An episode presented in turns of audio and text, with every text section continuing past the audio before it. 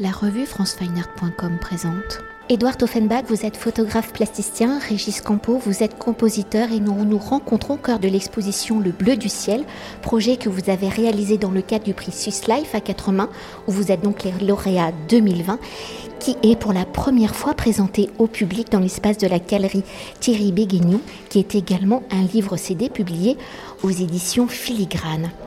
Alors projet conçu, je le rappelle, dans le cadre du prix Swiss Life à quatre mains, où depuis sa création, il a pour vocation de réunir un artiste photographe et un auteur-compositeur à concevoir une œuvre commune. Pour cette édition 2020, le prix Swiss Life à quatre mains a repensé la composition du duo, où contrairement aux éditions précédentes, le duo ne se forme plus sur le principe du speed dating, où les artistes ne se connaissent pas en amont, mais sur la proposition d'un projet où l'artiste photographe et l'auteur-compositeur le désir de travailler ensemble. Alors un nouveau format de sélection du duo de lauréats qui est accompagné par les conseillers artistiques Emilia Genuardi et Elsa Jensen pour la photographie et Olivier Boulet pour la musique. Alors avant de découvrir votre projet à quatre mains, peut-on s'attarder sur la composition de votre duo à l'annonce de l'appel à candidature, aviez-vous déjà travaillé ensemble, collaboré sur des projets pour concevoir un projet à quatre mains Comment percevez-vous l'approche et l'écriture de l'autre? Quelles sont ces affinités que vous perceviez dans le travail de l'autre pour imaginer, pour projeter que vos approches respectives puissent se réunir dans une même sensibilité, dans une même composition Ou plus simplement, quelles ont été vos réflexions pour présenter ce projet commun? Qui prend la parole en premier? Édouard. Ce projet autour des hirondelles m'habitait depuis plusieurs mois et euh, j'avais travaillé et essayé d'écrire ce que je souhaitais en faire. J'avais rencontré des scientifiques de la Grande Galerie de l'Évolution. Je m'étais euh, rapproché de la LPO, de la Ligue de protection des oiseaux, de différents ornithologues, notamment Frédéric Giguet aussi. Et euh, quand j'ai vu l'appel à candidature du prix Swiss Life à quatre mains, j'ai vu une opportunité. Il y avait euh, à la fois il y avait la place pour le projet que je souhaitais développer et en même temps il y avait comme contrainte, mais comme euh, contrainte très positive, de devoir travailler avec un musicien, ce qui me plaisait beaucoup puisque le, la racine de mon intérêt pour le vol des hirondelles était leur musicalité, était la structure. Et donc c'était quelque chose que je n'avais pas prémédité, mais qui s'est offert à moi vraiment comme une opportunité. Il se trouve que j'aime beaucoup la musique contemporaine et que je connaissais le travail de Régis parce que dix ans plus tôt il avait publié sous le label Signature de France Musique un album qui s'appelle Ombra Felice, qui réunissait plusieurs œuvres d'Ombra Felice et une autre que j'aime beaucoup s'appelle Les Heures Maléfiques, qui est un, morceau pour corps de pincée qui est absolument merveilleux. Donc simplement j'ai contacté Régis, je lui ai présenté le, projet que je, souhaitais développer, je lui ai présenté les, éléments que j'avais réussi à rassembler autour de ce prix Sweet Life à quatre mains et je lui ai demandé de bien vouloir candidater avec, euh, avec moi et il a accepté. Donc on a, on a construit le projet, on l'a présenté une première fois devant un jury restreint, puis devant un jury élargi, et, nous avons été euh, consacrés lauréats. Moi, je suis très heureux de, travailler avec Edouard, euh, puisque euh, c'est la première fois que je, je travaillais avec un, artiste plasticien, photographe, et j'étais totalement inspiré par son travail. Il se trouve qu'on a, a une passion commune pour le cinéma, pour, euh, pour Kubrick. D'ailleurs, ça a été notre première discussion euh, quand on s'est vu. Je connaissais son, travail grâce à, son compte Instagram, puisque j'ai eu énormément de photos de lui, euh, de son travail très personnel. Ça s'est fait très naturellement, en fait. Et il m'a montré son, projet sur les hirondelles, et j'ai trouvé ça très musical déjà de partir sur ça. Et j'ai imaginé une musique en s'inspirant de, plein de choses. De, je, lui ai fait écouter des anciennes musiques que j'avais faites pour voir dans quelle direction je pouvais aller. Et voilà, ça s'est fait progressivement pendant toute l'année 2020. Pour entrer au cœur du projet Le Bleu du Ciel, qui est donc entre guillemets, une étude basée sur le vol des hirondelles, sur les variantes des couleurs du ciel, comment justement l'hirondelle, vous l'avez déjà un peu dit, hein, et son environnement sont-ils devenus la matière de votre écriture commune? Et par l'étude de son comportement, de son vol, comment l'hirondelle est-elle devenue le rythme de vos compositions, de vos mélodies visuelles et auditives? Vous utilisez des termes très justes comme euh, rythme, mélodie, qui sont présentes justement dans les photographies d'Edouard on voit des vols d'hirondelles, on voit des mouvements, des, petits points noirs. Ce sont les hirondelles qui sont dans le ciel. Et pour moi, ça forme euh, des mélodies. Ça forme même euh, ce qu'on appelle des nums. Les nums, ce sont une ancienne notation de la musique qui existe dans le chant grégorien. et qui est très visuel. En fait, c'est comme des petits carrés. Donc si vous tapez NUM ou euh, sur Internet, vous allez voir tout de suite des dessins incroyables. Et ce sont des, des partitions de musique qui ressemblent un peu à des, à des petits oiseaux euh, qui forment des petits arcs de cercle. Voilà, je suis parti de là. Et c'est vrai que quand on voit tous ces oiseaux, on pense à des rythmes, à des mouvements, et euh, c'est très musical. Et, un... aussi la couleur, parce qu'on a un bleu très particulier, un bleu assez clair, on a des plusieurs teintes de gris, du blanc, enfin, c'est, très euh, changeant. Et ça, ça m'inspire une certaine harmonie, une certaine couleur musicale. Pour répondre à cette question, rien n'était prémédité. Quand je suis parti à la Villa Médicis avec Bastien Pourtout pour euh, prendre les photos des hirondelles et commencer ce travail, nous n'avions aucune idée de, de ce que nous allions vraiment pouvoir faire, de si on arriverait à prendre des photos d'hirondelles, ça vole très vite, on, s'était équipé d'un appareil photo assez performant, d'une mise au point assez rapide, et on essayait de, on avait fait quelques essais, mais on ne savait pas ce qu'on allait vraiment faire. Et en fait, ce qui, puisque tu connais mon travail, en fait, Anne-Frédéric, le protocole n'est pas très éloigné des précédents. On a commencé par prendre un très grand nombre de photos, donc on a constitué comme une sorte de fond, et ensuite on a surtout observé ce qu'on pouvait faire avec. Et les photos n'ont jamais été prises dans l'idée, en voyant la photo, je la prends parce que je vais en faire ça, mais on a plutôt observé les hirondelles, on a pris un grand nombre de photos et essayé de rendre compte de tout ce qu'on voyait, et ensuite en observant ce fond, on a essayé de dégager des lignes directrices, des choses qui ont émergé, typiquement les quatre pièces qui sont en face de toi, où là par exemple, euh, ce sont des, photos qui avaient énormément de, de réserves dans les images, donc on a pu aller très très loin en zoomant et en isolant certaines parties pour observer les effets. Donc c'est très très proche de la fin des oiseaux d'Hitchcock, parce que alors là les, les hirondelles sont vraiment contre toi, il y a des bruits d'ailes, de becs, de, cerfs qui se... des piaillements, et en fait, donc tu as vu, le- l'élément de gauche en fait euh, vient mélanger les différentes parties de l'anatomie de l'hirondelle, bec, aile, patte et queue, et ensuite il y a un panneau pour chaque spécificité. Celui-ci avec que des ailes, celui-ci avec que des queues, et ici que des becs. Et simplement d'observer ce que ça fait. Et en fait, tout le travail n'est qu'une suite d'expériences. Chaque pièce est, est une tentative, ici avec les fils électriques, de faire se joindre les photos les unes aux autres pour créer soit des labyrinthes, soit des connexions entre les images. Dans celle-ci, les photos ont, elles, été positionnées dans l'ordre de prise de vue.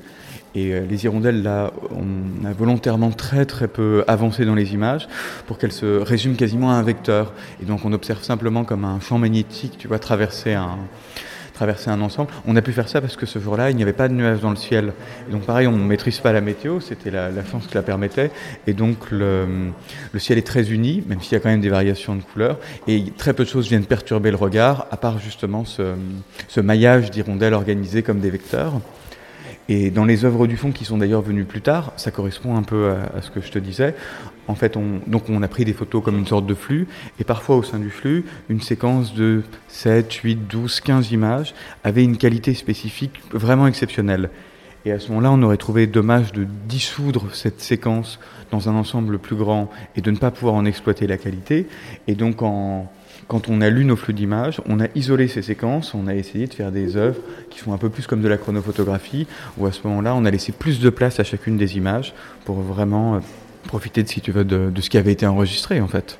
Et pour continuer de décrypter le bleu du ciel au regard des œuvres photographiques et à l'écoute des compositions musicales où l'hirondelle se transforme en note, comment les deux médiums viennent-ils se compléter Le principe de voir en écoutant, d'entendre en regardant, ont-ils été au cœur de l'élaboration de l'œuvre commune? Comment cela s'est-il concrétisé pour vous? Comme disait Edouard, il n'y a pas de préméditation. euh, c'est très intuitif euh, et très émotionnel aussi comme travail.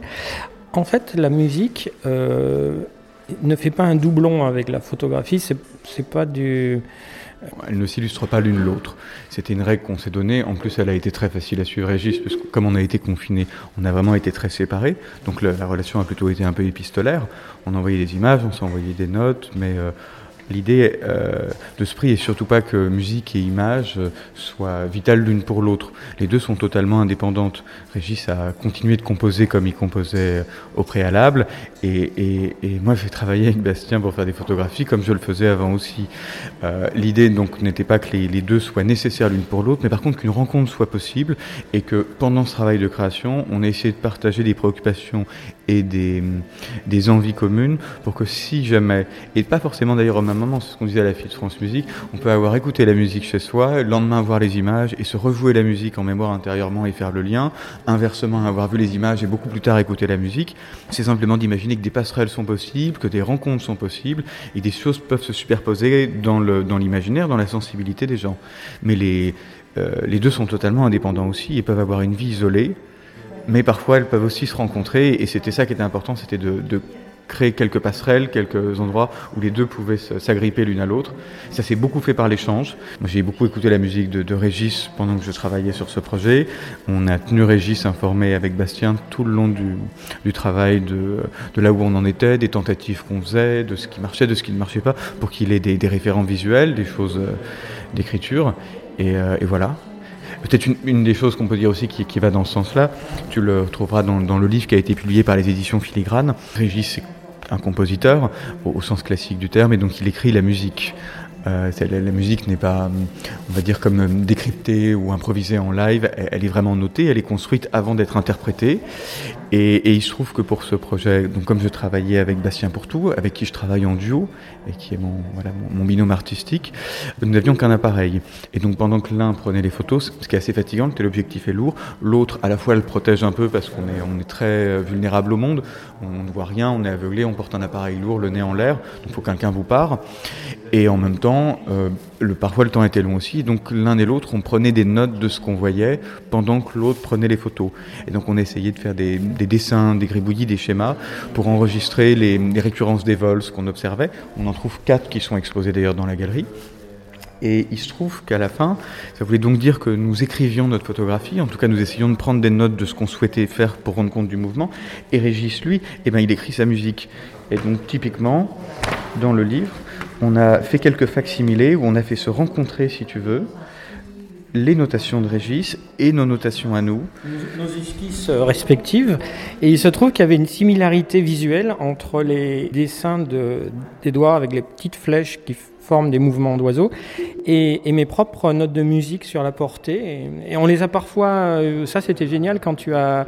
Euh, superposé euh, deux esquisses, euh, c'était pas prémédité, mais ça, ça fonctionnait très bien en fait ça devenait une, troisième, une troisième chose. Et là, on comprenait vraiment l'idée d'une sorte d'écriture commune, en fait, avec, où à la fois la, voilà, la musique de Régis est indépendante de ça, mais en même temps, elle peut se connecter, elle peut rencontrer d'une certaine façon les, nos tentatives à nous aussi. Et pour conclure notre entretien, vous avez un peu devancé euh, cette dernière question. D'ailleurs, comme aujourd'hui, nous nous rencontrons au cœur de l'exposition, le support de l'exposition étant dédié aux œuvres dites plastiques, comment la dimension de l'œuvre sonore y est-elle matérialisée? Le bleu du ciel étant également un livre cédé aux éditions filigranes, comment avez-vous conçu l'objet livre? Le livre se rapproche-t-il d'une partition?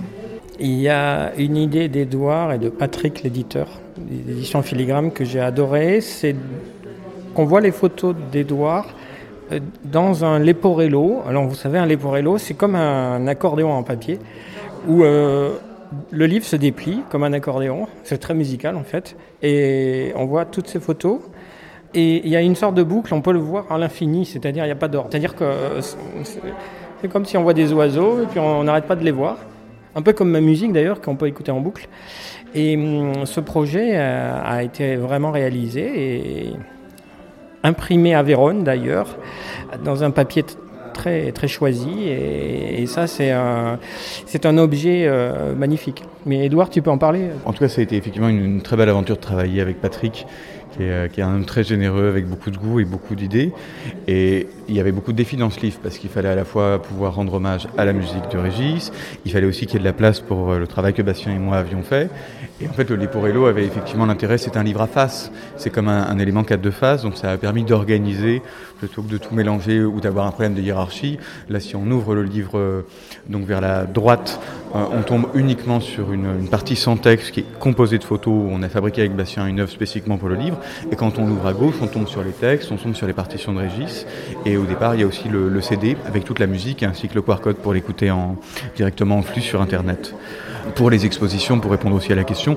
Donc l'idée a été de diffuser la musique de Régis euh, euh, pendant les expositions pour que chaque visiteur puisse l'apprécier. Et avec le QR code, les gens peuvent aussi l'écouter de façon plus euh, solitaire directement sur, sur leurs écouteurs, dans le silence juste des images et de la musique.